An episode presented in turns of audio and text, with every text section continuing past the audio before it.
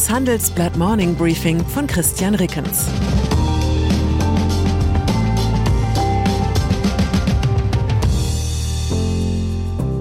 Guten Morgen allerseits.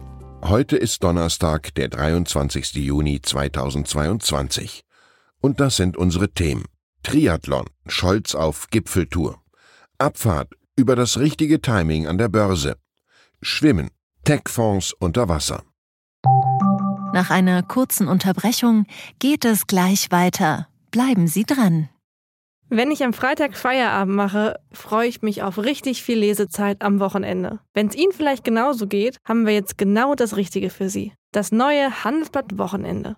Ich bin Charlotte Hauenhorst, Digitalchefin beim Handelsblatt. Und ich bin Sven Prange, Leiter des neuen Wochenendteams. Wir sind jetzt noch mehr für Sie da, wenn Sie Zeit haben, am Wochenende, mit inspirierenden Recherchen, praktischen Ratgebern und echten Deep Dives. Entdecken Sie unser neues Programm auf handelsblatt.com/wochenende und abonnieren Sie dort unseren neuen Wochenend-Newsletter.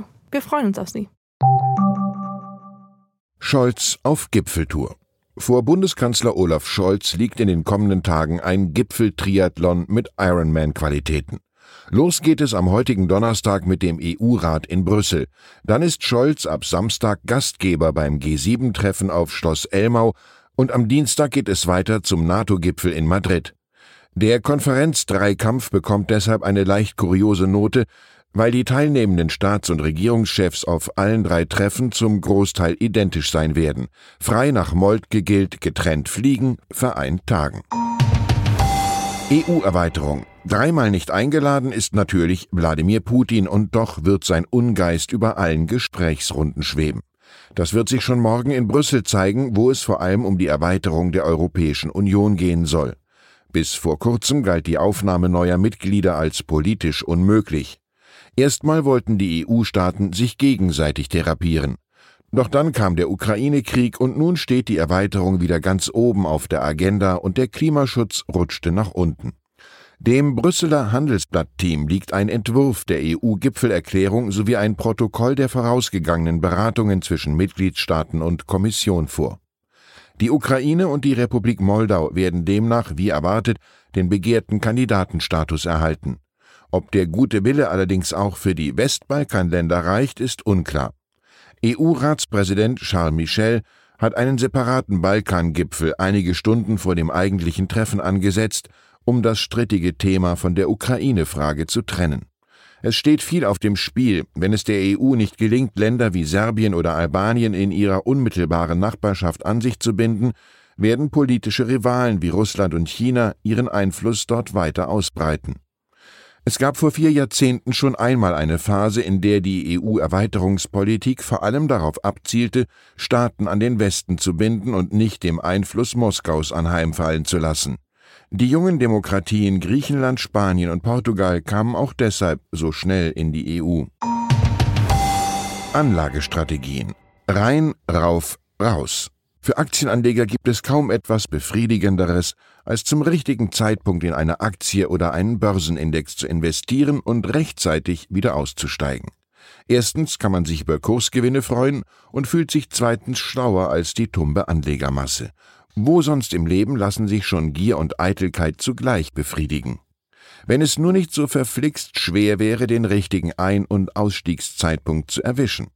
Handelsblatt Börsenexperte Ulf Sommer hat die wichtigsten Timing-Ansätze am Aktienmarkt auf ihre Stichhaltigkeit untersucht. Bei manchen dieser Methoden weiß man zwar, dass sie funktionieren, aber nicht warum. Zum Beispiel bei dieser hier.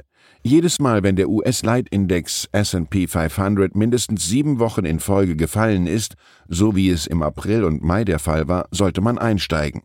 Denn laut HSBC-Analyst Jörg Scherer liegt der S&P zwölf Monate nach solch einer Negativserie immer im Plus. Im Durchschnitt betrage der Kurszuwachs knapp über 30 Prozent. Das Problem seit fast einem Jahrhundert gab es insgesamt nur sechs so lange Verlustserien, zuletzt 2001. Gut möglich also, dass es sich einfach nur um eine Serie von Zufällen handelt, die sich dieses Mal nicht wiederholt. In zwölf Monaten sind wir klüger. Tech-Fonds unter Wasser. Vergleichsweise einfach ist es hingegen an der Börse Geld zu verlieren. Bewährte Strategie, in einen branchenspezifischen Investmentfonds investieren, wenn alle Welt außer den jeweiligen Fondsmanagerinnen und Fondsmanagern die entsprechende Branche bereits für völlig überbewertet hält. Der deutsche Tech-Flüsterer Frank Thelen beispielsweise ist mit seinem Fonds in den ersten fünf Monaten des Jahres 38 Prozent unter Wasser. Anderen Tech-Fonds erging es ähnlich, sie verloren noch stärker als die entsprechenden Börsenindizes. Auch wenn die Kurse inzwischen gesunken sind, Fondsexperte Ali Maswara rät von Nachkäufen bei Thelen und Co. ab und kommentiert trocken, man sieht an den Verlusten, wer bisher ohne Badehose schwimmen war. Macron auf Mehrheitssuche. Fast drei Tage war Emmanuel Macron nach der Schlappe bei den Parlamentswahlen in Frankreich abgetaucht. Am Mittwochabend äußerte sich der Präsident erstmals öffentlich zum Verlust der Mehrheit seines Mittebündnisses in der Nationalversammlung. Macron zeigte sich in einer Fernsehansprache offen für eine feste Koalition, aber auch für wechselnde Mehrheiten je nach Gesetzesvorhaben. Frankreich erlebt gerade so etwas wie deutsche Verhältnisse. Anders als in der Bundesrepublik sind Koalitionen im politischen System von Frankreich eigentlich nicht vorgesehen. Normalerweise hat entweder der Präsident die Mehrheit im Parlament oder die Opposition. Macron sagte, in den meisten westlichen Demokratien könne keine politische Kraft alleine die Gesetze machen, nun müssten auch die Parteien in Frankreich gemeinsam lernen, anders zu regieren und Gesetze zu erlassen.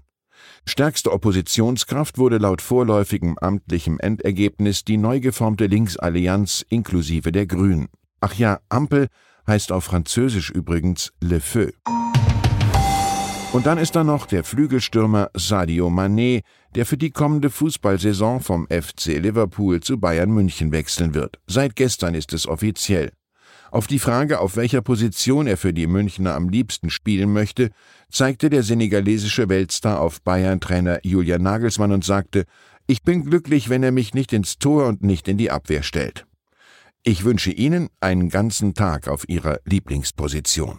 Herzliche Grüße, Ihr Christian Reckens. Zur aktuellen Lage in der Ukraine. Russische Behörde will Geldstrafe gegen Google verhängen. Google wird vorgeworfen, verbotene Inhalte nicht gelöscht zu haben.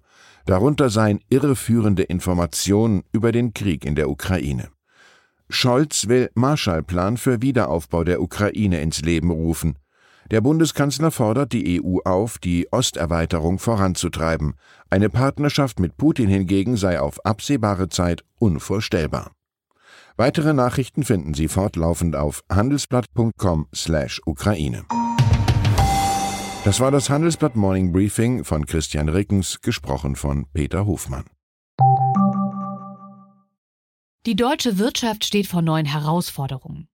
Und Sie möchten aktiv die Zukunft mitgestalten? Dann sind Sie beim Handelsblatt CFO Summit 2024 genau richtig.